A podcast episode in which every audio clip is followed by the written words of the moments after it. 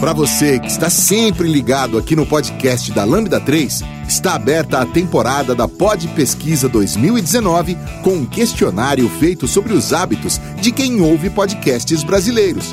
E nós queremos saber a sua opinião. Acesse lb3 numeral.io barra pp 19 numeral lb3 numeral.io barra pp 19 numeral e responda a pesquisa. No ar, podcast da Lambda 3.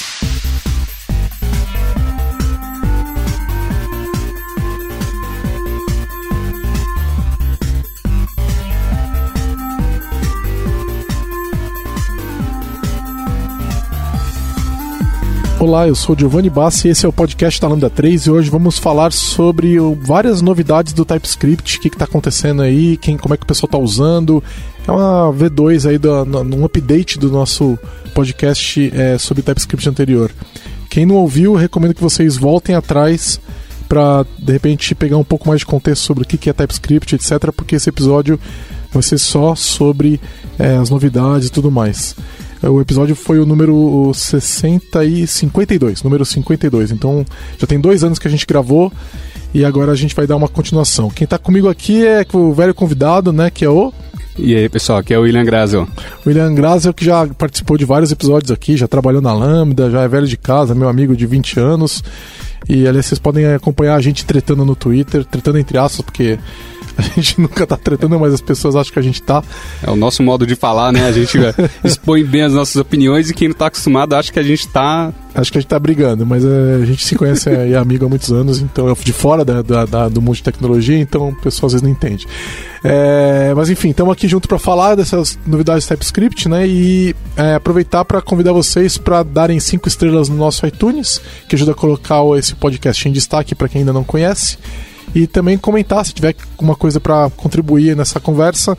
A gente sempre publica um post no blog que acompanha o episódio. Você também pode comentar no Facebook, no SoundCloud ou no Twitter, ou se preferir pode mandar um e-mail para podcast@lambda3.com.br. E agora a gente também está no Deezer e a gente está no Spotify e naquele dev.to, na Dev Community. Então vocês podem ouvir a gente em vários lugares diferentes.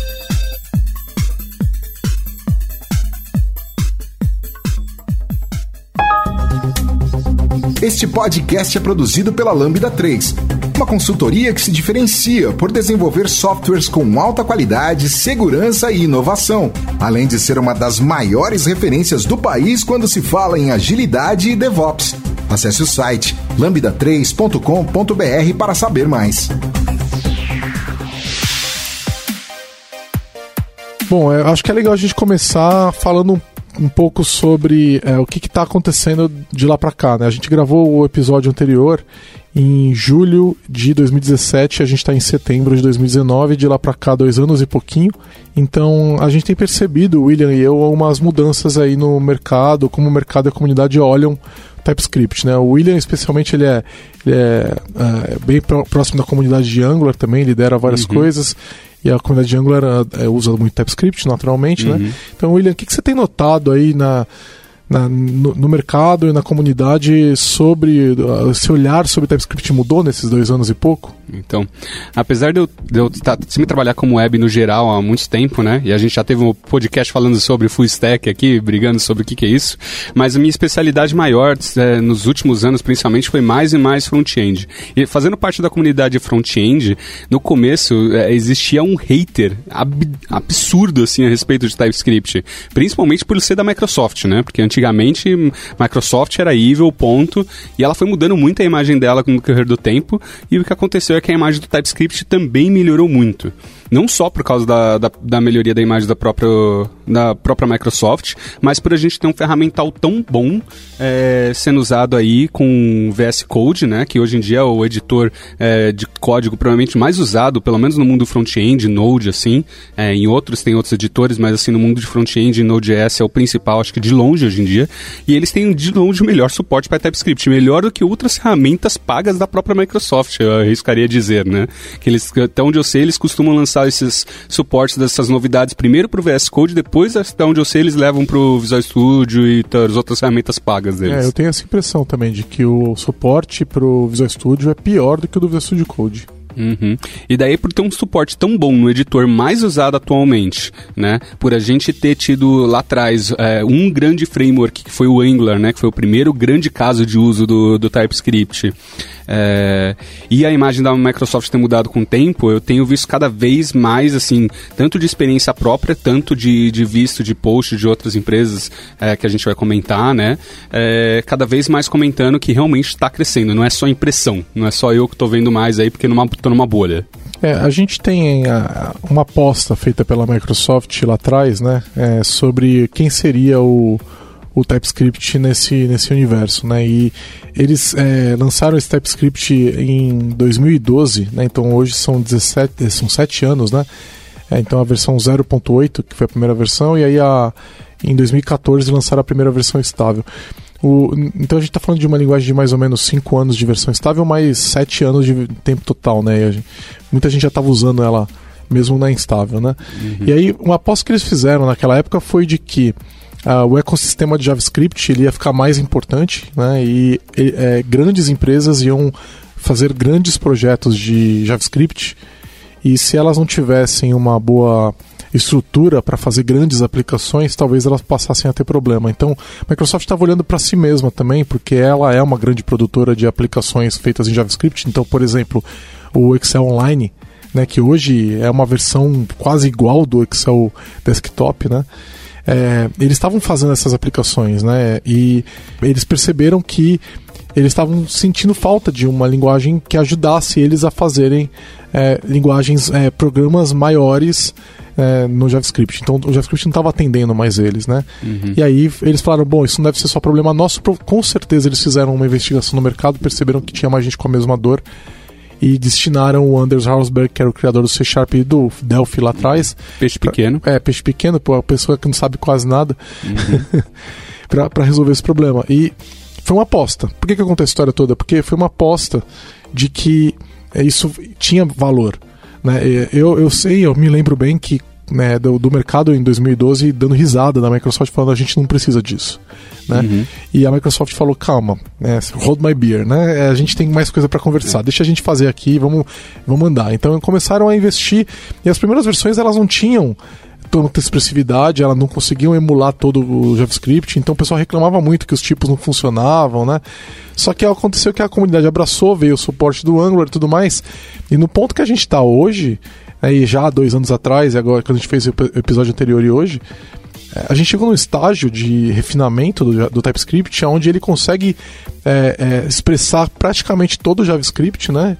Tem coisas que não consegue ainda, mas é, a maioria da, dele já, da, dos tipos que o JavaScript é, cria, eles conseguem ser expressados em TypeScript. E a gente tem muito suporte da comunidade para as bibliotecas, uhum. né? Com o Definitely Typed e tudo mais. Sim. Então, começou a concretizar uma visão de sete anos atrás. De tipo, isso vai começar a ter valor. E aí, quando essa visão começa a concretizar, ou seja, a usabilidade da linguagem melhora, o suporte da linguagem melhora, o mercado começa a abraçar. Quando aconteceu a adoção do Angular, quando é que saiu a primeira versão do Angular 2? 2016, se eu não me engano. Então são três anos, né? E, é, que foi um marco mega importante, né? Uhum. Porque eu, eu não acho que o Google teria abraçado se o suporte da linguagem fosse ruim, né? uhum. né? Quando eles abraçam, o ecossistema abraça ainda mais de volta e o negócio explode. Duas grandes empresas, né, abraçarem desse jeito, né, se entrarem, andarem em conjunto. Exatamente. E aí a gente passa a, a, a concretizar a visão. E aí quando essa visão começa de fato a entregar, né, quando a gente começa a ter entrega da visão, aí o mercado muda um pouco a visão, né? Porque eu, eu entendo todo o bode que o pessoal de open source tinha da Microsoft, muita gente ainda tem, e não, não, não tenho, não, tô longe de mim criticar isso daí. É, é, a Microsoft errou muito né, nessas questões, mas está tentando mudar, o negócio deles mudou e tudo mais, então eu acho que isso tem ajudado também, Sim. né? Mas tem, tem outros pontos também, né? Primeiro, lá atrás, quando a gente está falando de 2013 mais ou menos, a gente tinha o, o CoffeeScript ainda tomando um bom tempo, um bom pedaço do mercado. Saudades CoffeeScript. Mas a, ao mesmo tempo, o pessoal começou a, a, usar cada vez mais, menos com medo dele, porque o ECMAScript começou a andar para um lado, TypeScript, o, o CoffeeScript estava andando de outra maneira, e daí viraram coisas completamente diferentes mesmo. É, eu não diria completamente, mas é, eles faziam coisas que nunca iam acontecer no ECMAScript, é. né? E, e, e as sintaxes eram diferentes. Coisas novas que foram entrando, que já existiam no CoffeeScript, entraram com uma sintaxe diferente e eles nunca se adaptaram. A real é que era, realmente era uma nova linguagem. E o pessoal ficou com medo de outros caras de transpilação que não fosse um, um Babel da vida, que realmente está pegando o TypeScript mais moderno para o mais antigo, com medo de que virasse uma outra coisa, que realmente fosse uma outra linguagem ou uma coisa parecida com o que se tornou com o CoffeeScript.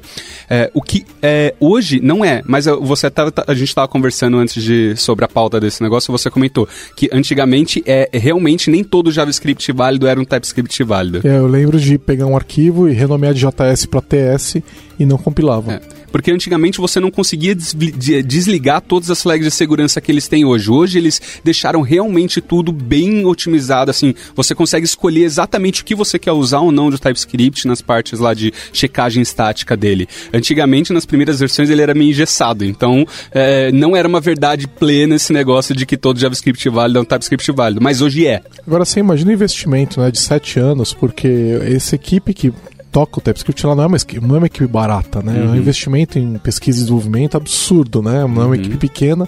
E o não líder... são pessoas júniores plenos, Exato. são o Anders tá seniors de grande é, é. O, o Anderson até hoje escrevendo código. Se vocês forem olhar, o, os pull requests tem vários feitos por ele. A gente estava dando uma uhum. investigada aqui em alguns que a gente queria, quer comentar aqui mais tarde.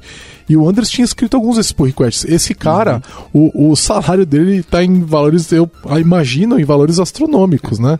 o cara escreveu Fortran lá atrás, é. escreveu C Sharp e agora tá ainda escrevendo código até no TypeScript. hoje, até uhum. hoje escrevendo código. Então, assim, esse é o cara que está liderando o negócio todo, tô liderando a visão e escrevendo código é, é, para a produção né, do TypeScript.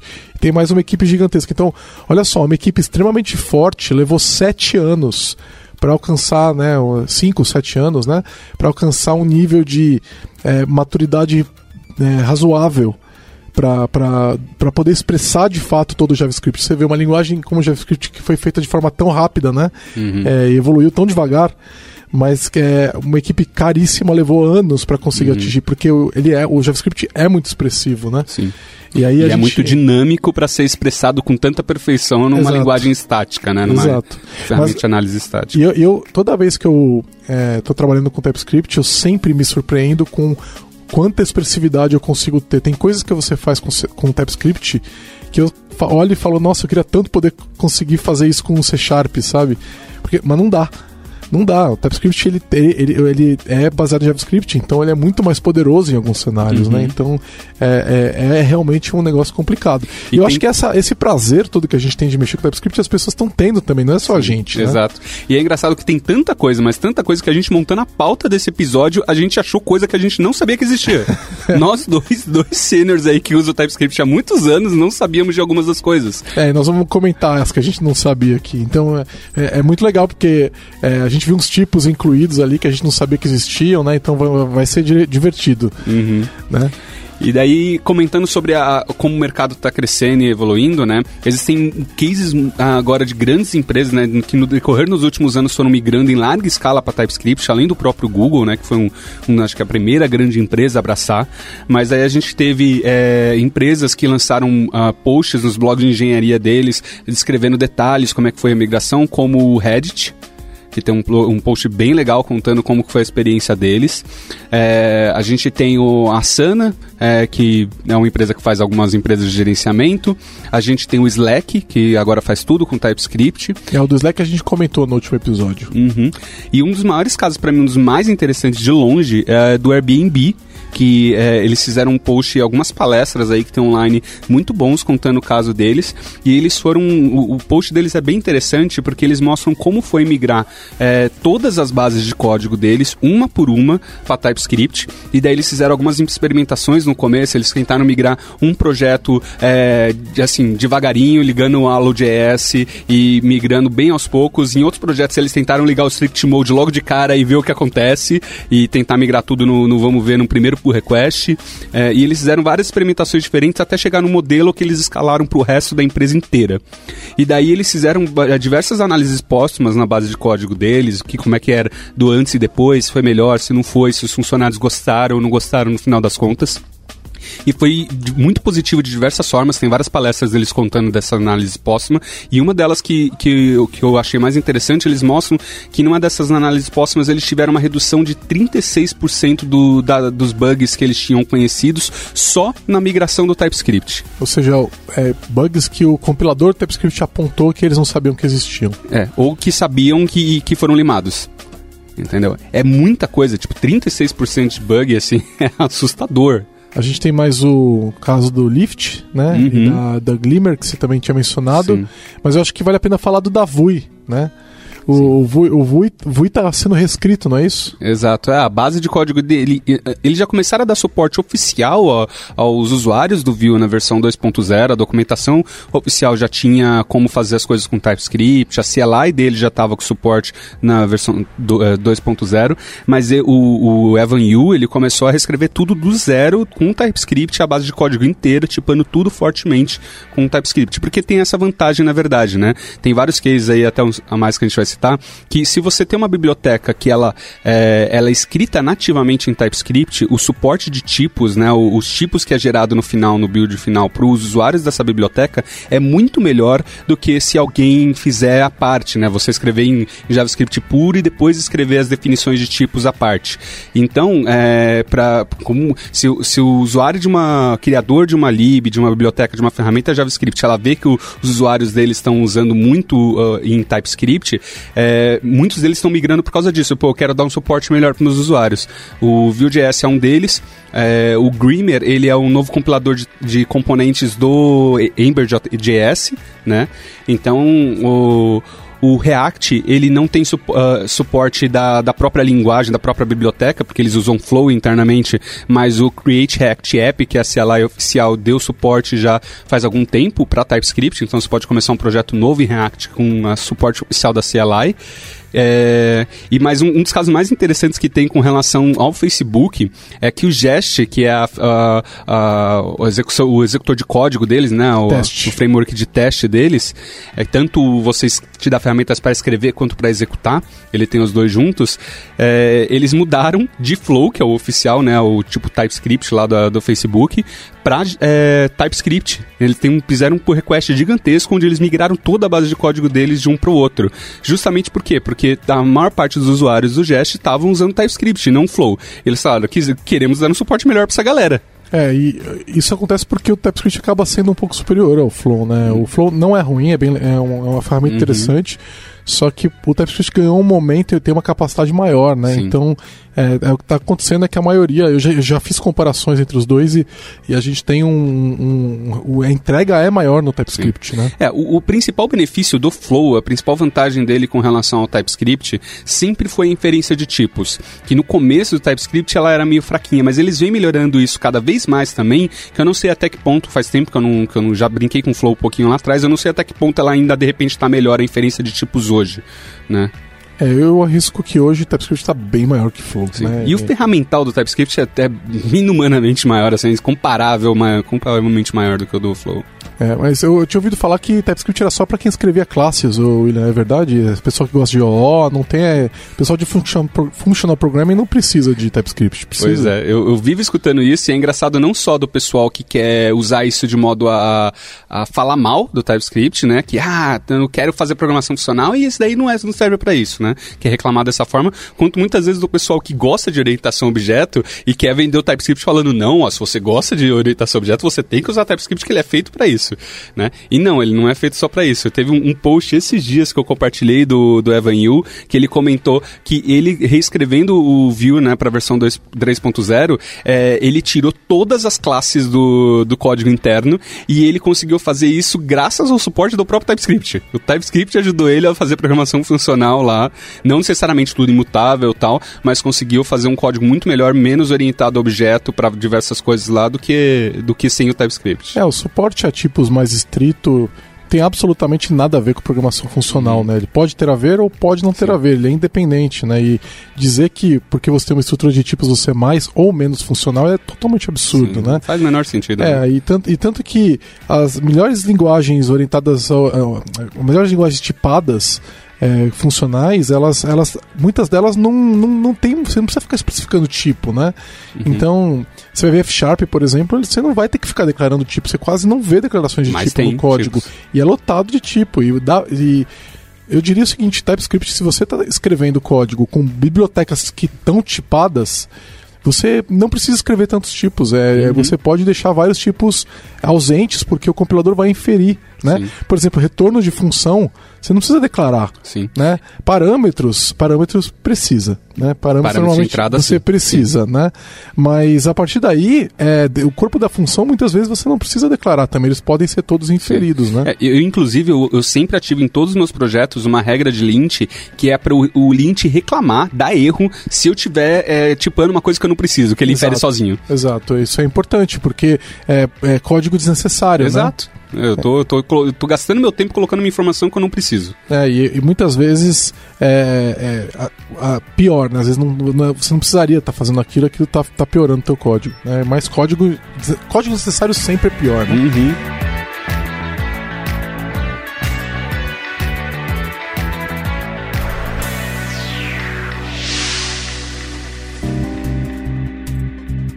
Entre em contato pelo site lambda3.com.br.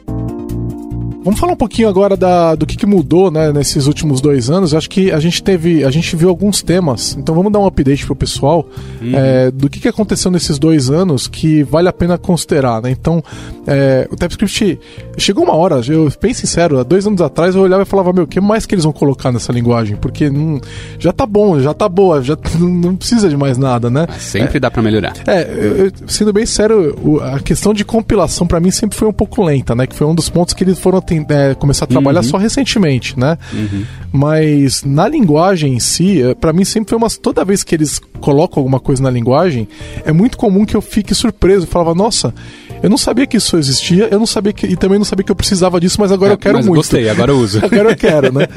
Então, é. Não sabia que eu precisava disso. É, vamos, vamos começar falando da questão da integração com JavaScript, uhum. né? É, eles vêm melhorando isso, né? Parece que tem uma vontade de oferecer TypeScript para quem não programa com TypeScript, né, uhum. William? Sim. É, exato. Tipo, hoje em dia não só eles melhoraram aquela questão de realmente todo JavaScript válido poder ser um TypeScript válido desligando todas as flags, como eles estão habilitando aquela opção lá do TS Check, é, do Allow.js, que você consegue colocar diversas coisas, é, diversas checagens de tipos, diversas declarações de tipos no JSDoc. O que é muito bom para várias equipes, diversos projetos que já usavam JSDoc, que não usavam TypeScript, mas às vezes até para gerar a, a, documentação e não em si para fazer checagem estática de tipo, eles declaravam quais eram os parâmetros de entrada, quais eram não sei o quê, principalmente das coisas da interface pública da, das bibliotecas. E daí você liga o Allow.js para esses caras e você de quebra, além da documentação que você já tinha, você ganha uma checagem de tipos e às vezes descobre um bug que você não conhecia.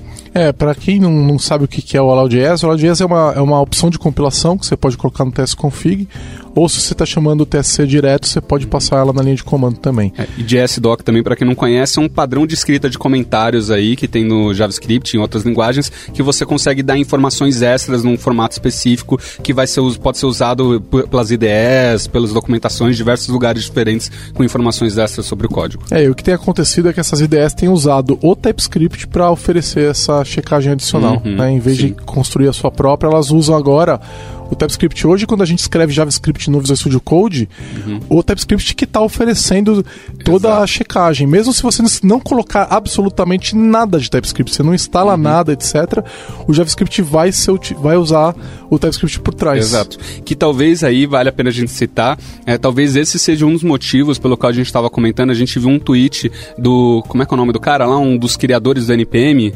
Ah, não lembro o nome agora. É, tem muitos criadores do NPM, eu não lembro o nome dele. É, que falou que o, o que 46% dos usuários, uh, segundo estatísticas internas do NPM, estão usando é, TypeScript. A Agora, gente... não tenho ideia de como eles tirou é. esse número. Né? É, eu tô meio preocupado se... com a minha privacidade também, pra falar, é. ser bem sincero. eu não sei se ele falou isso diretamente, se é direto, indireto, o que, que é. Pesquisa. Eu espero que não seja pelo uso do NPM CLI, né? Mas, enfim.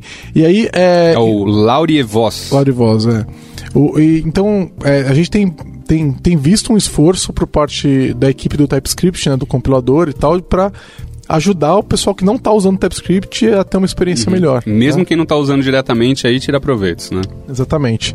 É, e para o futuro a gente vai falar mais, mas eles estão aprofundando mais também. É, outra coisa legal são as melhorias de tipos, né? Então, você já falou um pouco da inferência, né, William? Você quer uhum. tocar em algum ponto específico ou não? Não, não? É, basicamente para quem não sabe, ela está mais poderosa. É quando, é quando o cara, o, o TypeScript adivinha o tipo para você. Você não falou explicitamente, só que pela própria, por exemplo, API do JavaScript, você dá um match.random, aquele, esse, esse método vai retornar um número. O, o TypeScript sabe disso. Você não precisa, se você está retornando esse cara para algum lugar, muitas vezes você não precisa falar, olha, aqui essa variável aqui que está recebendo match.random é um número. Não. O TypeScript sabe disso. Ele vai adivinhar isso para você. É, e eles têm feito isso em vários lugares, né? Então, é, dependendo se você declara uma variável, né? E aí faz um if, e aí dá um valor para ela, faz um else, dá, else, dá outro valor para ela, uhum. com tipos diferentes, uhum. ele já sabe que aquele tipo ele pode ser um, um tipo ou outro tipo. Uhum. É, são essas pequenas evoluçõezinhas que eles têm feito que acabam ajudando a gente no dia a dia. Né? É, a gente está dando exemplos bem básicos, mas eles têm feito viu, inferências bem agressivas uhum. e extremamente complexas que a gente não vai nem citar aqui, porque elas é complicado falar por áudio o que, que, de uhum. fato o código está tá fazendo. É difícil né? entender vendo, né? É. Tipo, muito mais falando áudio. É. Aí, eles criaram o tipo unknown. Esse tipo é muito importante. Eu, uhum. eu acho que muita gente não entende ele ainda. Explica aí, William, o que, que é o unknown? É, o um, um não, ele é. é desconhecido ele é um... em português, né? É, tipo desconhecido. desconhecido. Né? Ele é, uma, é uma, uma, uma opção ao N, né? Só que o N é tipo, N é um tipo que você não conhece. Só que quando você está falando N, você está falando pro TypeScript, olha, pode ser qualquer coisa e simplesmente não me enche, não é, reclama. Pode ser nulo. É. Eu vou fazer o que eu quiser aqui Aí e pronto. Pode ser nulo? Pode, né? Pode, pode, pode ser, qualquer nulo, coisa pode mesmo. ser define, qualquer coisa. N é qualquer coisa é. mesmo. E você simplesmente está falando pro TypeScript não te enche o saco. Eu sei o que eu estou fazendo aqui e pronto. Né? Só que se você antes você não tinha uma opção de poder falar que você não conhecia qualquer tipo, só que falar pro TypeScript não, que me protege, me força a poder verificar qual o tipo aqui e me deixa seguro mesmo assim. É, o, o N, né, ele você tá de fato desligando a checagem de tipo Exato. sobre aquele, aquele código, né? O unknown não. O unknown você não, não pode, por exemplo, tentar chamar um método num, num unknown. É. Exato. Ele não deixa você fazer isso. Ele te obriga que... a é. verificar o que, que é aquilo. Então você primeiro verifica, isso daqui é uma string, beleza. Daí, a partir daí, o TypeScript deixa você a poder tratar aquele canon como uma string. É, o que em vários cenários é, fala contra polimorfismo e uma programação um pouco mais funcional, né? Então é um negócio que você tem que saber onde você está usando também, não é para usar de forma indiscriminada, mas tem alguns cenários que é extremamente útil, né? Uhum, você não pode chamar, por exemplo, sintaxe de um array num unknown sem checar se é um array, por exemplo. Exato. Né? É, aqui em programação funcional você normalmente trabalha com um tipo de optional, né? Então você nunca está mexendo diretamente com um cara que pode ser é, nulo. Está usando muito pattern matching para resolver essas coisas, que não uhum. existe um padrão, uhum. uma maneira fácil de fazer isso com JavaScript, né? Legal. Outro tipo são os tipos negados, né? Que esse foi o que a gente não sabia, né, uhum, William? Que a gente sim. falou, caramba, o que, que é isso, né? E aí uhum. a gente falou, nossa, isso faz sentido. Uhum. e a gente daí a gente já começa a falar, nossa, eu podia ter usado isso aqui aqui, eu podia ter usado ali. Que é quando você coloca a palavra not na frente de um tipo. Exato. Então, assim, ó, isso aqui é, não é uma string. Uhum. então, esse tipo não é Sim. uma string. E isso funciona muito bem quando a gente está trabalhando com tipos genéricos, né? Então, você tem, por exemplo, um tipo genérico que estende um tipo de determinado de, de objeto, mas ele não pode ser alguma coisa, né? A gente viu um exemplo muito legal de uma função de map, né? Então, aquele map que tem já no JavaScript, uhum. né? Para fazer é, uma, uma, mapear de uma coleção para outra coleção, né? Uhum. É, um array para outro array, por exemplo. E ele fala assim: você pode mapear é, com qualquer função que retorna não void. Uhum, not void. not void. Exato. Né? E aí, por quê? Porque ela tem que retornar alguma coisa. Exato. Né? E aí, é, a, a, função map não exige isso, né? Você pode passar uma uhum. função que retorna void, né? Porque o void não existe no JavaScript, né? Não uhum. existe void, né? Uhum. O retorno é sempre undefined, né? Uhum. E, e aí o void é uma coisa do TypeScript, mas Sim. no TypeScript você pode falar, não, eu quero uma função que retorne alguma coisa. Porque se eu estou fazendo um map, uhum. eu, eu, eu, preciso de um retorno, né? Senão vai, é, vai, você basicamente não está fazendo uma programação Sim. funcional, porque você está fazendo algum com efeito colateral dentro do, do mapeamento, que não é o que você devia estar fazendo. Uhum. Né? Se você quer iterar sobre a coleção, não é um map, é um uhum. for each. Sim. né?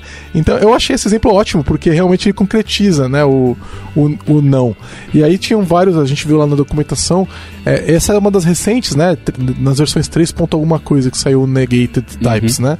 É, tem mais exemplos para quem quiser dar uma olhada lá, é bem interessante. A gente vai rechear de links aí. É.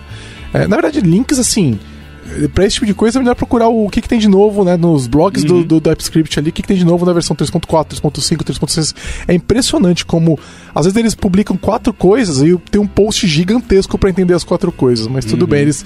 Os caras que escrevem os posts, eles são amantes de teorias de tipos, etc. É, porque realmente é bem completo. Sim. Aí tem os tipos condicionais, né? E eles trouxeram juntos alguns tipos condicionais pré-definidos na, na libts lá deles lá. na- que- explica aí, William, o que, que são os tipos condicionais? Que eu Cara, sei que eu- você é um amante desse negócio. Sim, é muito louco porque você consegue colocar uma condição dentro da definição de tipos. Né? Não no código JavaScript em si. Então você consegue falar, por exemplo, que um determinado tipo. de- é, um- se eu receber um, um- um determinado tipo genérico que ele for string, então o resultado final daquela tipagem vai ser uma determinada coisa, e se, for, se não for string, vai ser outra coisa. Então. E a, a sintaxe é de um operador ternário, que é, que é com interrogação e dois pontos, né? E você pode encadear diversos tipos eh, condicionais, diversos ternários, né, um atrás do outro, e fazer eh, sentenças de, de tipos condicionais bem complexos para determinados casos. O que, de certa forma, coloca na, na estrutura de tipos do TypeScript quase uma programação imperativa, né? Exato. Porque isso tem muito cara de programação imperativa, mas ainda é declarativo. Sim. É, e, o, o- e, se eu não me engano foi isso, o, o Lucas aqui Lucas da, Teles. da Lambda 3 aqui tava falando pra gente, a gente comentou que ia gravar isso, ele falou, ah, mostra aqui um exemplo de um cara que fez um, um- uma máquina de estado aqui de 4 bits, não sei o quê, e daí ele, e pelo que eu vi ele usou isso, ele usou tipos condicionais pra conseguir fazer esse negócio, então tipo... É, os exemplos que a gente viu é ele tá checando, por exemplo, se o tipo estende outro tipo para daí criar um, um- Uhum. atribuir um novo tipo para Exato. obter o novo tipo. É, você bem tem, exemplo, você tem um tipo genérico, esse tipo genérico ele estende string, então no final das contas eu quero passar uma outra coisa pra esse cara. Se ele É. não estender string, eu quero passar determinada coisa. Então, tipo, eu poder. É, ele é, ele é uma promise, então Exato. retorna uma promise, não retorna outra coisa. Então é bem- Uhum. bem interessante, porque dá bastante expressividade, né? Uhum. É, além disso, a gente tem alguns outros itens, assim, esses são as questões de tipos que a gente queria comentar, mas tem outras melhorias interessantes também. Então, eles fizeram muitas melhorias em JSX, parece ter um foco muito grande no pessoal de React, né? Sim. É, Toda versão do TypeScript, você pode olhar lá, vai ter alguma melhoria XPTO para JSX e para uso de alguma coisa do React. É, parece que é importante pra eles isso daí, né? Então, toda hora tem alguma novidade, nós não vamos entrar em detalhes, porque são muitas mesmo, nesses últimos dois anos. Não, e é importante, né? Eles são eles estão bem próximos de todos os principais frameworks de mercado, né? Eles não podem ficar só presos a Angular ou algum cara específico. Então eles querem a adoção de todo mundo e precisa dar suporte a todo mundo mesmo. É, eu acho interessante, fico pensando quando o React morrer, porque o Angular ficou, ganhou, o que, que eles vão fazer com esse código todo, né? Pois Porque é. tá, Jogar tá- no lixo, né? É, vai ter que jogar fora, pra né? quê? Porque é, é, é- é- é uma tendência, né? É, pessoal, a gente tá brincando, tá? É, a gente, é porque o, o William e eu preferimos Angular a React, então Uhum. a gente tá só fazendo apro- aproveitando que o pessoal de React não está aqui Exato. pra falar que Angular é melhor Isso e o. Ja- React vai morrer JSX vai com ele. E a gente gravou semana passada o episódio aqui de Angular vs React, que vai sair essa sexta-feira dessa semana que a gente tá gravando, mas esse daqui vai sair só depois umas outras semanas, então esquece isso tudo que eu falei. A gente tá próximo, então a piada ainda tá quente A pra pia- gente, tá? Exatamente. Então, é, é- então a gente não sabe exatamente. Tá na- então estamos curiosos com como é que eles vão matar todo esse código JSX, JSX quando o React morrer. Pois é. Trabalho inútil. Hate mail vai direto pro lixo, a gente nem lê, tá, pessoal? Se não entendeu que é uma brincadeira, desculpa. É, outra coisa legal são as referências de projeto, né? Então, hoje, um, um projeto TypeScript é definido por um tsconfig, né? E aí agora é, você pode agora, né? Já tem um tempinho, Umas né? Nos últimos dois anos aí eles lançaram a possibilidade de um projeto de te, é, tsconfig, né? Do TypeScript referenciar outro. Uhum. Sim. Então criar uma estrutura de projetos TypeScript. Sim. Acho que é legal que você pode tanto estender um, né, um, um teste config, estender outro, para você não começar do zero. Então eu quero ter um, um teste config principal na minha aplicação e eu tenho libraries, tenho coisas que estendem o teste config principal, como um cara pode referenciar o outro assim, para não ter que ficar repetindo eles, que repetindo tal- tais coisas, mesmo que eu não esteja querendo estender aquele cara. Eu acho que isso vem muito do pessoal que principalmente trabalha com bibliotecas de back-end mais maiores, assim, e, e pro- projetos de back-end que estão tão acostumados a separar em pacotes o seu código. Uhum. Eu não sei o quanto isso faz sentido para um projeto tradicional de Node.js, por exemplo, ou de React ou Angular, onde normalmente as separações de camadas elas são feitas de maneira lógica dentro do mesmo de um, de um mesmo projeto, né? Eu acho que isso vale, faz mais, mais, mais sentido em, em monorepos. Né? A gente tem aí crescido na comunidade de, de Node, JavaScript no geral, algumas ferramentas de, de monorepo. O próprio Angular CLI suporta workspaces, né? Então tem, tá começando a trabalhar nesse suporte, mas tem o Lerna e outros caras que eu acho que começa a fazer mais sentido a gente referenciar múltiplos test configs. É, uma alternativa também seria fazer projetos de testes, né? Então, um projeto de teste que tem, todas as specs estão separadas, mas isso não é comum no meio, no meio de JavaScript, né? Então, talvez isso mude aí com algum tempo, mas não é algo que costuma se fazer. Cada vez mais eu tenho visto o pessoal colocando os arquivos de teste, specs, no mesmo lugar sim. onde os arquivos são testados, sim, né? Sim e não criando um diretório de testes, né? É, mas acho que essa feature específica ela deve agradar principalmente a quem está trabalhando em grandes projetos, que começa a ter uns edge cases, assim, mas uns, uns requerimentos mais específicos que projetos menores não têm. Que é exatamente um dos targets que o TypeScript quer, quer atender, né? Exato. né? E é interessante porque no Angular as referências de bibliotecas são completamente diferentes e eles parece que eles não usam isso, né? Eles têm uma outra estrutura de bibliotecas internas por causa da maneira com que um projeto Angular se estrutura, né? É. No, no workspace do Angular eles fazem bastante extends, né? Todo aplicação, library e tudo mais, eles tendem do projeto principal.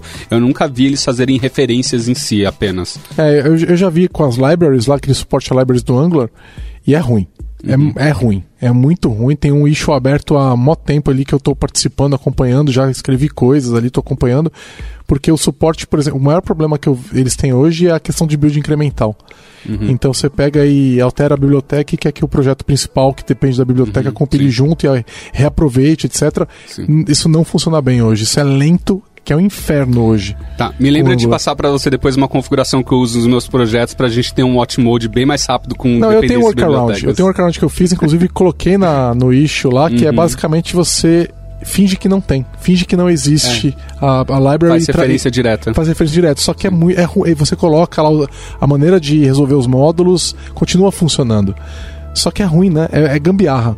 E já que eles estão se propondo a fazer isso daí, eles tinham que fazer direito. Uhum. Né? E tá aberto então, lá. Mas isso não é só do Angular, né? Isso vai entrar agora com a, uma das próximas coisas que a gente vai falar aí, que é de build incremental. Build incremental. Mas, então, aí que tá. Build incremental surgiu agora, né, William? A gente uhum. percebeu a 3.4, né? A versão estável nesse momento é 3.6 uhum. e vai sair a 3.7 em novembro, um pouco depois de quando esse podcast for pro ar. Uhum. Então, é, da, da 3.4, a 3.5 e a 3.6 tiveram melhorias de build incremental. Uhum. E nenhuma delas está no Angular ainda, né? Uhum. É, acho que não. É, então... e, e assim, e, e, essas melhorias, a gente estava vendo que essas melhorias também elas foram. Uh, de, o build incremental ele foi melhorando com o tempo, né? A primeira versão de build incrementado que eles fizeram tinha diversos probleminhas, por exemplo, se você matasse o processo que estava fazendo build incremental e voltasse de novo, ele não pegava o build incremental do processo anterior, ele começava a fazer tudo do zero de novo. E tinha diversas questões assim que o build incremental ainda não era 100% incremental, ainda tinha diversos pontos. Na última versão parece que está muito bom, eles melhoraram muita performance, a gente viu diversos casos de melhoria de 60% 100%. É, o, o, que a gente achou aqui foi o seguinte: é, quando você não. Na, na versão 3.4,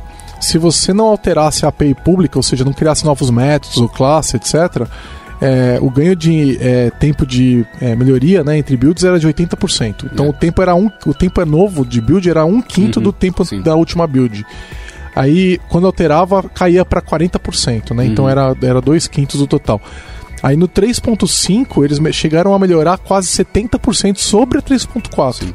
Então, comparar o 3.5 com a 3.3 uma melhoria absurda de ganhos de, de, de build. E daí, eu, no caso que a gente estava falando, por exemplo, do build de, de, de libraries no, no Angular usando o TypeScript, ele não só builda a library, como ele builda diversas vezes, porque é. ele, ele, tem diversos modelos de build diferentes para tipos de é, builders diferentes, né? Então ele vai buildar diversas vezes a mesma biblioteca de diversos modos diferentes. O que, não, o que para dev não faz sentido. Para desenvolvimento não faz. Por isso que eu corto. Eu faço uma configuração de watch lá que faz referência direta aos caras em momento de desenvolvimento. Daí na CI e daí sim eu faço o build de cada um deles de produção individualmente, nananã, e rodo todos os testes lá com esse modelo e modo faço os testes end-to-end, né, de aceitação, rodando tudo como tem que rodar. Mas em desenvolvimento, vixi. É, e a versão 3.6 foi a primeira versão a expor uma API do compilador para isso, ou seja, o time do Angular Angular não tinha como utilizar essas, essas APIs do compilador de forma Uhum. programática. Então, Sim.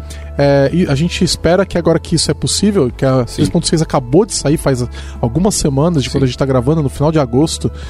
E então é lógico que não deu tempo ainda deles adotarem, né? Uhum. Então, é, provavelmente você tá- estava citando, né, que espera na versão 9, de repente, do Sim. Angular, né? É, normalmente nas major, que a gente tá até comentando aqui, eh, a gente até discutiu no começo, fazendo a pauta aqui, que eu tava falando, pô, mas o problema do TypeScript também é que eles dão um breaking change em minor version. Daí o Gigi, não, eles não dão breaking change em minor version. Eu, caramba, Gigi, tá lá, não sei o que. Daí a gente viu aqui o, a release notes aqui e apareceu lá, breaking changes da versão 3.6. Ó, Tá vendo, Gigi? É, mas, é, mas são melhorias, são breaking changes geralmente na biblioteca, É. não são na linguagem. Mas né? alguns, alguns são da linguagem, a gente viu do release notes da linguagem mesmo. É, não, não, era da biblioteca, cara, era da lib lá que retornava um, um tipo diferente do que ela retornava antes. Pelo... Ah, não, mas o compilador compilava diferente. É, então. É, mas não é a linguagem, é o compilador. Não, né? mas, que é seja, uma- mas, assim, é o código quebra, antes né? válido É. em TypeScript pode não ser mais válido, Sim, entendeu? ele Ele, vai, ele ser, vai ser feito de maneira Exato, diferente. exato. Então, muitas vezes o Angular ele não consegue evoluir a- a- na mesma versão do Angular, dar suporte sem ter alguma breaking change, porque se eles forem evoluir a versão do TypeScript, pode ser que o código do usuário do framework quebre. Então, para eles também vai ser uma breaking change. Então, se eles não conseguirem fazer essa atualização do, do, do TypeScript sem ser de modo transparente, eles não fazem e eles deixam isso para a próxima major version. Então, provavelmente na versão 9 aí, a gente vai ter uma grande subida da versão do, do suporte oficial da TypeScript do Angular CLI. Quantas vezes eu não fiquei comemorando que tinha saído uma versão nova do Angular porque eu podia atualizar o TypeScript, Uhum. cara, porque realmente isso é É, problemático. mas isso é culpa da Microsoft, né? Ficar, não segue semantic version direito aí, ó. É, é verdade, eles deviam tá, Mas aí não ia Uhum. adiantar nada, porque vamos dizer que eles quebrassem a versão da 3.5 fosse pra 4.0 em vez de da 3 Uhum. 3.6, né? O impacto sobre o Angular ia ser o mesmo, eles iam É, ter não, que esperar mas- do mesmo jeito. Mas, por exemplo, como é que o Angular e outros projetos fazem isso? Eles têm um cronograma, tipo, eles não vão ficar dando breaking change, dando uma major version a cada semana, né? Geralmente eles têm um eco, uma previsão de ó, a cada semestre ou a cada trimestre eu libero uma, ma- uma major version nova com as breaking changes, mas enquanto isso eu vou dar uma segurada aqui e eu vou dar só o que for imprescindível. Isso que o Angular faz, tem uma É. por semestre. Não, e- TypeScript devia ter algo parecido. E permitiria, por exemplo, que quando tivesse um upgrade entre versões do TypeScript que realmente Uhum. não tem breaking change, que você pudesse usar de imediato na versão atual do Angular. Então, se você de uma, eu Exato. 3.4, sai a 3.5, não tem quebra, Uhum. eu já posso usar. Só que Exato. por causa disso, ele- o, o pessoal do Angular tem que ser agressivamente é, cuidadoso, Uhum. conservador. conservador. porque eles não sabem, né? Qualquer Uhum. mudança de minor pode quebrar. Mas, mas você consegue atualizar, né? Só Sim. que às vezes quebra tudo, né? Exato. Não, quando você atualiza e o, não tem suporte oficial ainda, o Angular CLI ele te avisa, avisa, ele é, dá ele um avisa. warning lá falando, olha, ah, não tem suporte ainda oficial, usa sua própria conta de risco. E se quebrar alguma coisa, não reclama. E é meio assustador, porque eu já tive problemas com isso. Então eu, te- eu tenho segurado minha onda e esperado eles, eles atualiz, liberarem a atualização mesmo. É, e, e o compilador de componentes do Angular, ele usa bastante coisas das APIs é, públicas, mas mais internas, né? Que raramente alguém vai ficar saber, que se quer saber que existe do, do TypeScript, o AST e tudo mais, então pode quebrar alguma coisa que você nem espera e dar uns erros que você não tem a menor ideia do que está acontecendo. Não, e é tão delicado que eu ficaria receoso até de usar uma versão mais antiga. Uma versão menor. porque é capaz de quebrar também. sim. Entendeu? Então Não você tem que usar a versão exata do negócio, entendeu? Talvez mudar um patch, mas eu não mudo É. nem o patch. Não, o patch acho que é seguro. Até onde eu sei, eles têm compromisso de não quebrar em patch o É, Type- eu não TypeScript. mudo nem o patch, porque já, já, já me queimei, viu, com isso.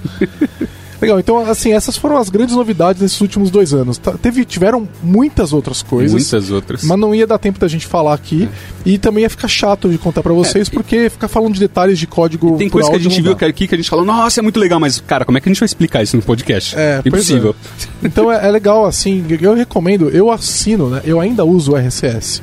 né? Então eu uso o Feedly, né? Que é um serviço que surgiu depois ali, ficou mais forte depois que o Google Reader morreu. É. E eu, eu, eu Hip ass- Google Reader. É, saudade dele. É, e eu, eu ainda uso, então sempre que tem uma, uma, uma versão nova do TypeScript, eu leio todo o doc, eu leio ele, a- o post inteiro. Porque é, às vezes é, você fala assim, ah, não vou ler porque não vai acrescentar nada, mas muitas vezes eu descobri, eu falei, nossa, isso aqui é muito útil e eu precisava, e às vezes eu volto num código antigo meu e falo, nossa, eu posso matar várias linhas de código se eu in- introduzir isso aqui, né? Tanto que é, a gente tava falando mais, mais cedo do, né, de uma das features novas que vai sair no futuro, que é o tal do Variadic Types, esse, nós vamos falar mais depois, mas esse é um exemplo de funcionalidade que quando sair nós vamos sair deletando código, Uhum. né? Porque ela permite deletar muito código, né? Então é, é, é importante ver essas novidades que estão acontecendo, porque podem ser oportunidades no projeto que você está agora, né? Uhum. Ouça o podcast da Lambda 3 no seu aplicativo preferido. Legal, então vamos falar um pouco de futuro, do roadmap, né? Tem, os docs de roadmap eles estão mais ou menos atualizados, né? A gente viu lá que tem Sim. coisa que está atualizada, tem coisa que não está. Mas a gente Depois deu uma levantada... que eles vai ter no futuro e já tem? E já tem, já está integrado na uhum. master deles lá, né? Mas é, vamos dar uma olhada nos pontos que a gente mais é, gostou de, de, de, ver lá, que a gente acha legal comentar, porque vai ter pelo menos mais uns dois anos antes do próximo episódio sobre TypeScript, então a gente já uhum. quer falar um pouquinho do que está por vir, né? Uhum. Aí lá por 2021, 2022, se ainda houver Planeta Terra, a gente grava mais um. Uhum. Né? Se o Brasil então, não for uma ditadura. É, aí vamos lá. O uma das coisas é eles querem melhorar ainda mais a questão de JavaScript, né, William? A gente viu. Então querem fazer ferramenta para permitir migrar projetos, não é isso? Uhum, sim. Tanto de, de dar mais suporte ainda para quem não quer usar um ponto TS, né, do TypeScript, quem quer usar a sintaxe pura do JavaScript só colocando o JSDoc e ter ainda assim conseguir ser ajudado e ter um bom suporte do TypeScript aí, como para quem quer migrar de um projeto de JavaScript puro para um projeto que realmente full 100% TypeScript. É, eu achei interessante uma onde ele fala assim, é, eu vou começar a suportar é, eu vou gerar tipos, é, aquele arquivo .d.ts, uhum quando não houverem tipos. Exato. Então ele vai gerar para você para ajudar você que está migrando para o TypeScript ficar mais fácil, né? É que, é que, é um dos grandes problemas, na verdade, de quem está começando geralmente a usar TypeScript, né? Que você muitas vezes está usando uma determinada biblioteca que nem ela foi escrita em TypeScript, então ela não tem um suporte oficial, como às vezes mesmo o suporte do Definitively Typed, né? Da biblioteca oficial de, de tipos da comunidade de TypeScript, que alguém da comunidade escreveu um tipo para aquela biblioteca, às vezes ele é, ou não existe ou não está atualizada, né? Ele lançou, a biblioteca lançou uma versão nova e não tem ainda as últimas novidades lá na definição de tipos, e daí você fica né, carente lá. Você às vezes tem que escrever na mão, às vezes uma definição de tipo lá, dar um declare no seu próprio projeto, que é ruim também, e daí eles podem gerar isso automaticamente, né? Cada vez mais eles estão evoluindo de modo a poder, tá bom, não existe, eu gero isso daqui para você, ó. Tenho, consigo gerar, eh, talvez não tudo, mas várias informações de tipos para você aqui. É, então isso ajuda tanto quem está trabalhando com TypeScript ou quem está migrando, né? Está migrando uhum. TypeScript ou está trabalhando só com JavaScript, né? Então, uhum. é, várias ferramentas, refactors, etc, para ajudar nesse processo aí, né? Porque a gente sabe que é um processo é, incremental.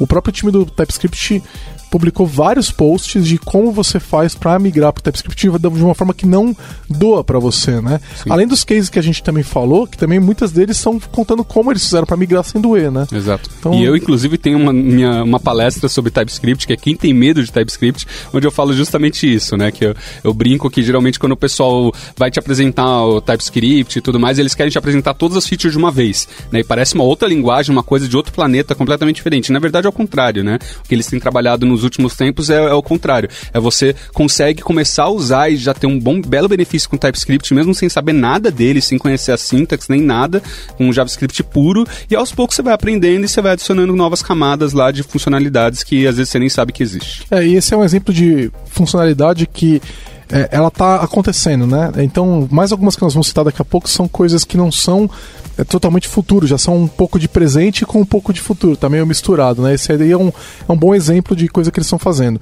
Outra legal é que eles estão tendo um foco, um, reforçando um foco no, no, no, editor de texto, né? Na IDE, etc trazendo mais refatorações, code fix, melhorando o tempo de resposta do compilador durante a edição. Então, a hora que você aperta o ponto, por exemplo, uhum. ele te dá mais alternativas ali no seu code complete para falar o que, que ele vai te oferecer. Eles têm trabalhado lá naquele é, IntelliCode também, né? Onde ele te oferece tipos com base na AI. Você já viu isso? Não. Eles têm. É, eles fizeram uma engine de inteligência artificial que está lendo os códigos do GitHub os repositórios, grandes uhum. repositórios, entendendo como as pessoas estão usando TypeScript e outras linguagens, tipo C Sharp, e na hora que você aperta o ponto, é, ele vai, e você dá dentro de um contexto, por exemplo, uhum ele vai falar assim, ó, nesse contexto que você tá, faz mais sentido usar esse, uma, usar esse método aqui, entendeu? Em vez de te dar uma lista em ordem alfabética Exato. dos métodos, ele vai te dar o mais provável é. de acordo com estatísticas mundiais. Exatamente. Tem uma extensão Bacana. pro Visual Studio Code e pro Visual Studio, etc, que você pode colocar lá e ela vai começar a te dar isso.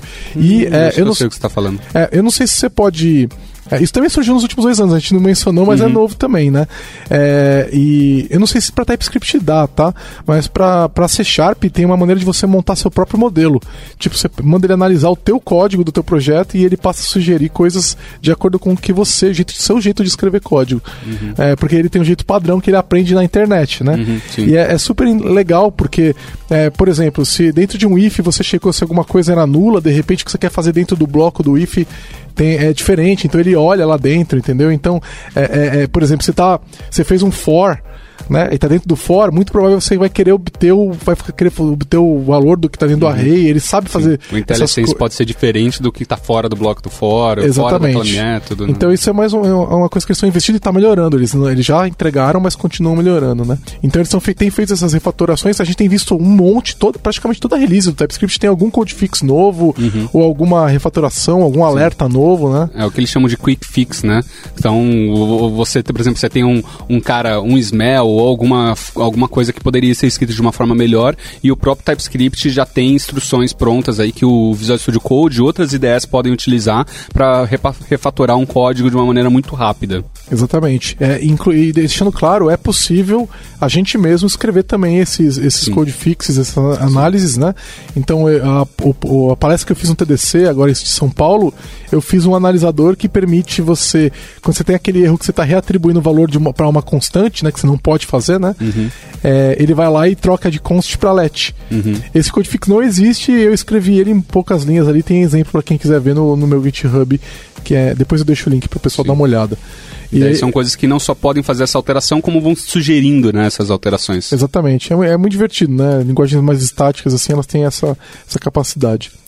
Aí tem a questão de lint, né, William? Esse é outro exemplo de coisa que já está acontecendo, mas que vai continuar melhorando, né? Exato. O que está acontecendo no, no, na questão de lint? É, lá atrás, o, a comunidade criou o TS Lint, né, um lint específico para TypeScript. Eu acho que não foi a Microsoft que criou esse projeto. Não, não, é da comunidade. Exato. Mas a, a, a, a Microsoft abraçou esse cara aí e começou a, a, trabalhar como sendo um projeto lá realmente da, da é, oficial lá, junto com o TypeScript. Só que daí mais e mais o pessoal foi vendo que o, o, ES, o ESLint, né, que é um lint que já é utilizado há muito tempo na comunidade de JavaScript, o pessoal com Babel no geral, é, ele foi ficando cada vez melhor e mais genérico, podendo você escrever plugins de diversas coisas para análise de código no geral. E daí eles viram que, cara, era muito fácil eles conseguirem fazer, replicar tudo que estavam fazendo no TSLint pro ESLint, é, com suporte até superior para diversas coisas, e falaram, pô, a gente nem, talvez a gente nem devesse ter ter dividido as coisas para início de conversa, né? Não sei se lá atrás o S-Lint ainda não conseguia fazer certas coisas que o, TS-Lint fazia. E eles estão migrando oficialmente, a Microsoft, até onde eu sei, está fazendo esse movimento e mudando o suporte oficial para o S-Lint aí. É, eu, sendo bem sério, é, eu quando, quando surgiu o TS-Lint, ele era bem melhor que o S-Lint, porque real, realmente resolvia problemas que o S-Lint não resolvia. É, de TypeScript específico, né? Exatamente. Só que várias vezes depois disso, né, recentemente, eu tenho visto coisas que só tinham no S-Lint que não tinham no TS-Lint. Uhum. E que eram genéricas de JavaScript que mais surgiam para serviu para TypeScript, né? E aí o pessoal ia lá, abria isso no TS-Lint para ter também e tal. Então é, é legal que está acontecendo um movimento de unificação, né? Porque Sim. é bom para todo mundo, né? Exato. Se é possível conseguir replicar todas as regras que eu tenho no TestLint para SLint hoje, pô. E, e, tanto é que eu, eu, percebi que eles estavam fazendo esse, esse movimento, na verdade, antes de ter visto um, um, um post oficial, é, porque o, o plugin de TSLint do VS Code está depreciado. E daí, quando eu fui instalar numa nova máquina e eu vi isso, eu falei, o quê?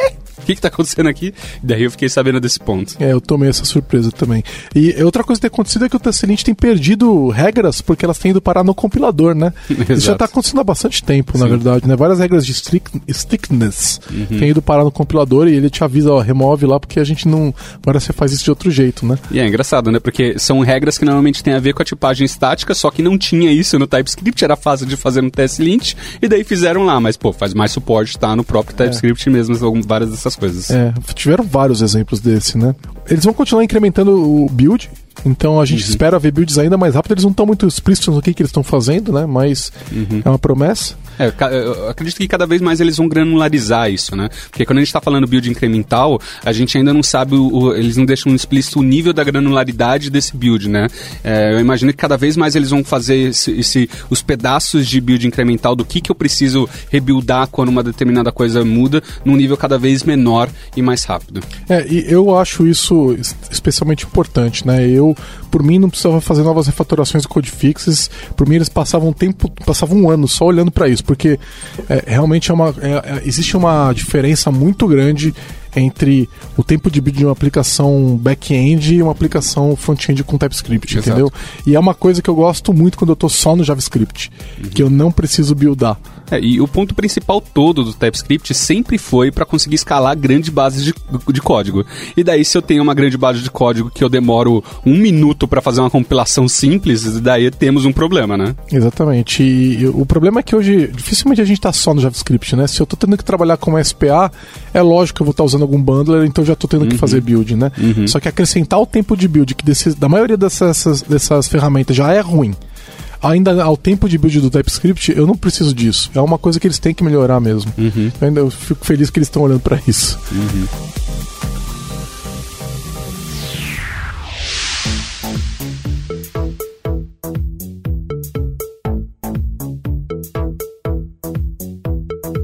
Já deu as 5 estrelas no iTunes pro podcast da Lambda 3? Vai lá!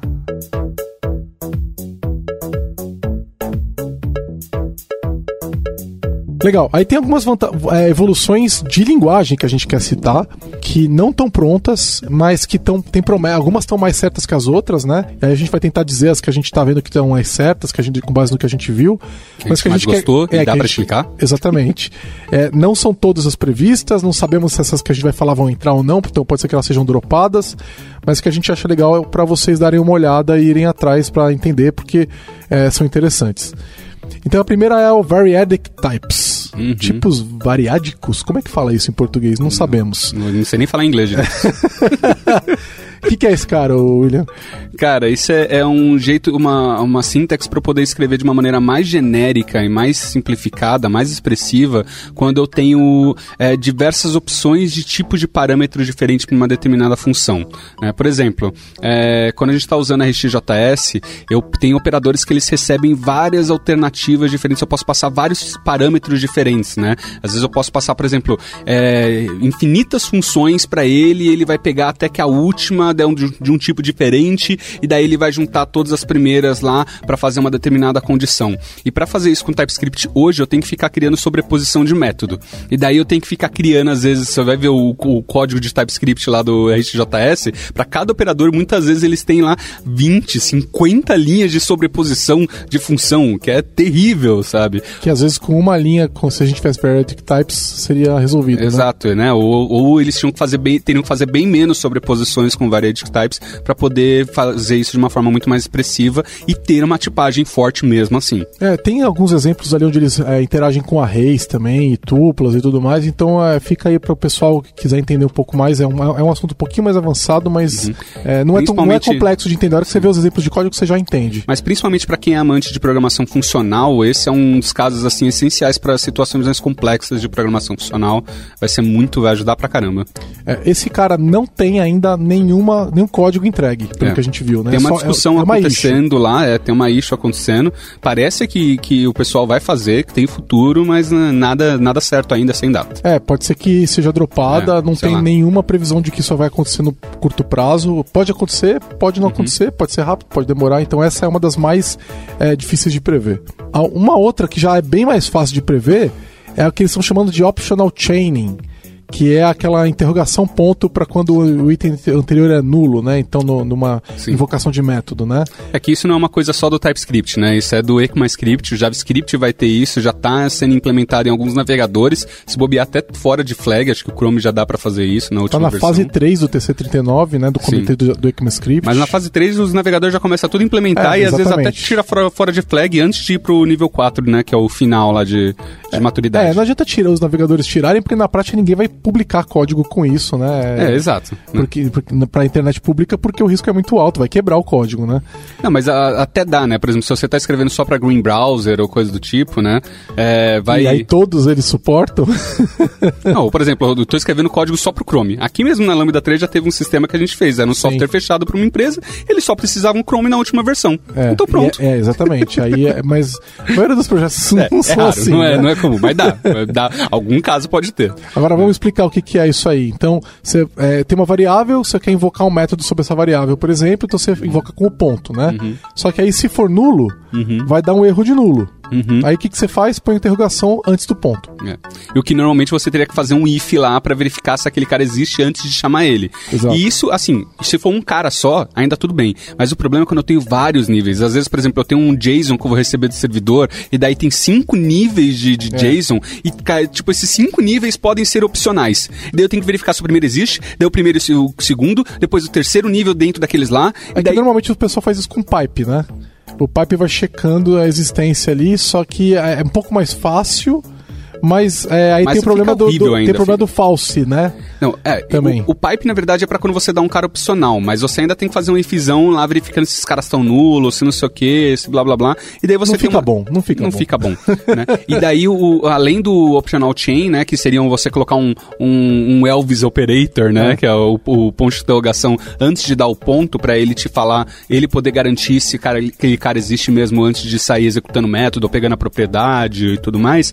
É, ele ainda te dá uma outra syntax, que é o, o, o duas vezes o Elvis Operator, né? duas vezes ponto de interrogação, que é, beleza, se nenhum desses caras existir anteriores, eu te dou um valor default. E esse cara é um pouco diferente do, do, do OU, né, do, do Pipe Pipe, do JavaScript, porque ele, o, o, o Pipe Pipe ele pega qualquer valor que seja false. Exato. E daí o false pode ser nulo, pode ser undefined, pode ser é, zero, pode ser é, false, falso, né? Pode ser diversas coisas. E, e, e tipo. Uma e, string vazia uma string vazia, e daí pode ser que. Zero. Pode ser que na, na maior parte das situações, na verdade, você queria, tipo, se vier uma string vazia, eu quero essa string vazia. É, exato. Se vier um zero, eu quero um zero. Mas daí não, ele pega o valor default. Né? E daí você tem que ficar fazendo várias mutretinhas para conseguir falar, não, olha, nessas situações, e daí o, o, o double Evs operator lá, os duas vezes ponto de interrogação, ele vai garantir, ele vai te dar aquele valor default só se for undefined ou null. Se for qualquer outra coisa disso, ele vai pegar o, o valor original não default.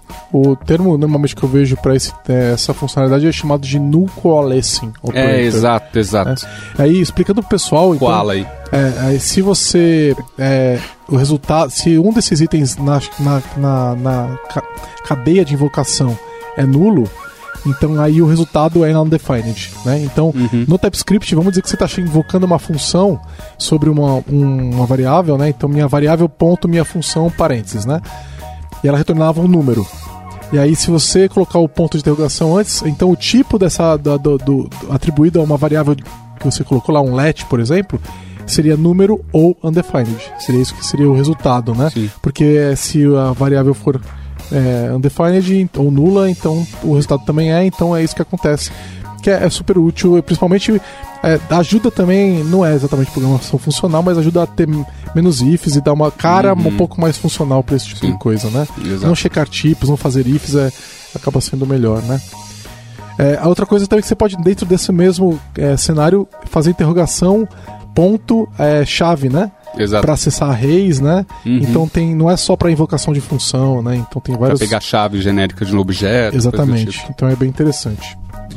É, um outro cara, esse cara é específico de TypeScript, né? E esse tem um pull request feito pelo Anders, que a gente viu, que é o Assertions em controles de fluxo. Que é mais uma maneira de fazer TypeGuard, né, William? Que a gente já tem TypeGuard. Pra quem não sabe o que é TypeGuard, o que é o TypeGuard? Vou explicar para eles, porque é, é, é, uma coisa que eu sei que o pessoal usa, mas muitas vezes não sabe o que, que é. Né? Então, o TypeGuard é quando você faz, chama uma, uma, uma função que vai garantir que no retorno dela o tipo é aquele que você espera.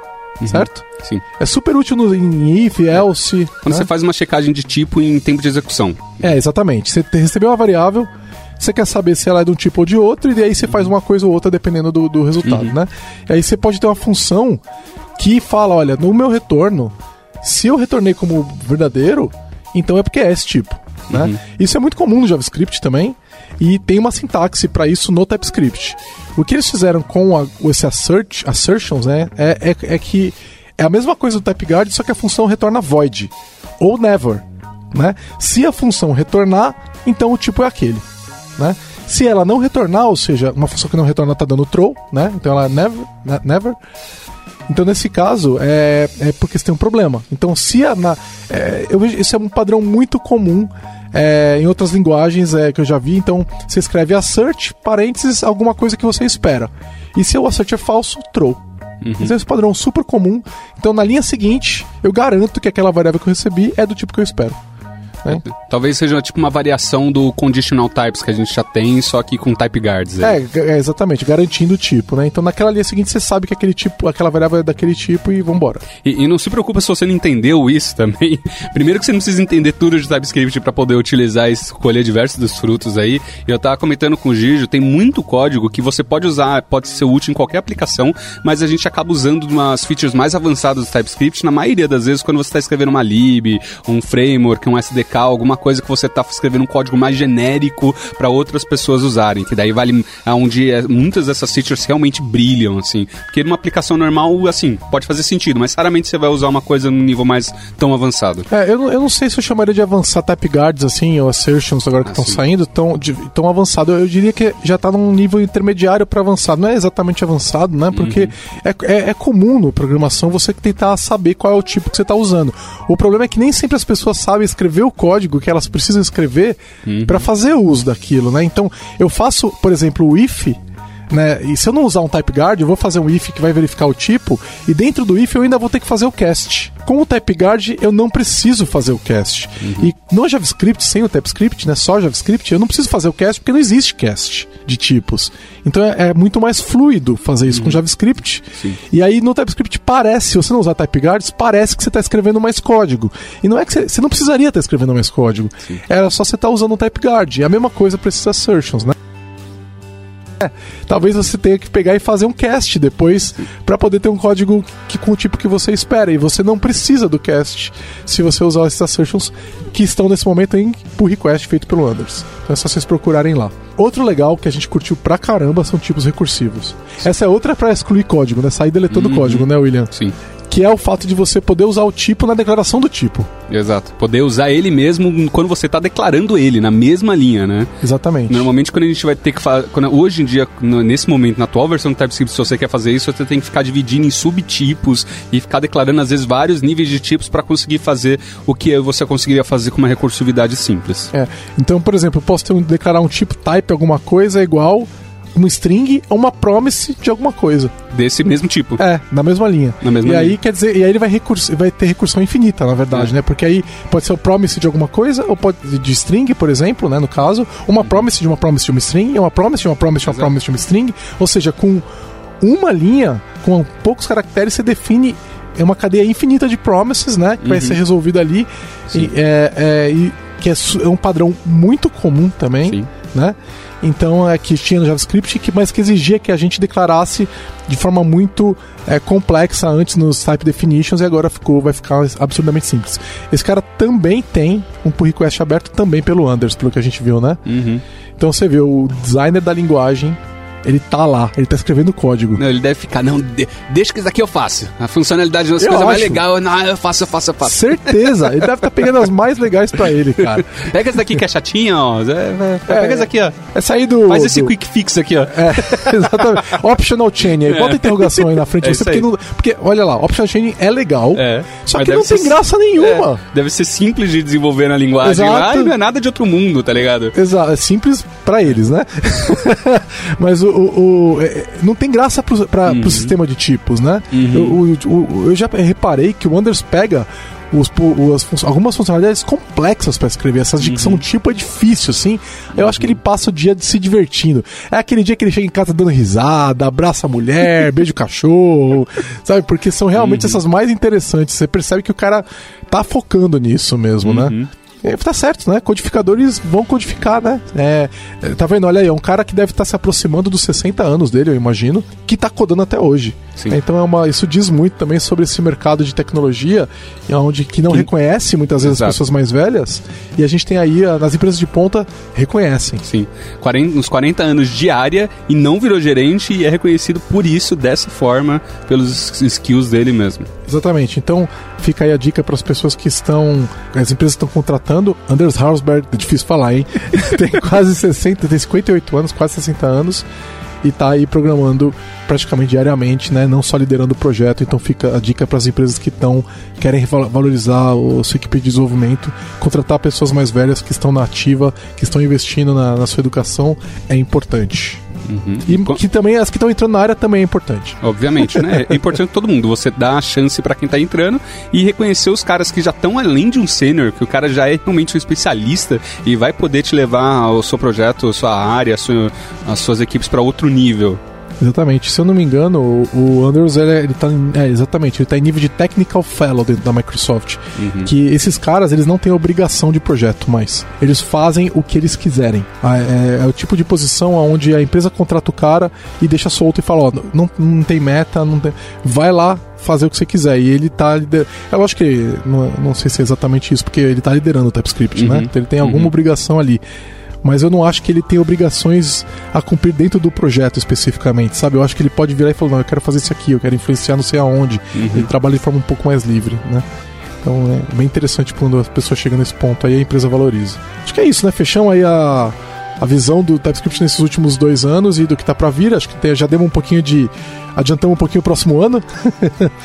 Né? Pra, pra, quem quiser ouvir um pouco mais desse finalzinho que a gente deu aqui sobre carreira, assiste o episódio que a gente falou sobre Dev Full Stack aí, que a gente enedrinta um pouco mais nessa, nesse bate-papo. É, e tem o um podcast também que eu gravei com o Elemar Júnior, falando Sim, sobre fantástico. o amador remunerado, que também fala bastante dessa questão de carreira, então é bem uhum. interessante uhum. também, porque a gente toca em assuntos parecidos.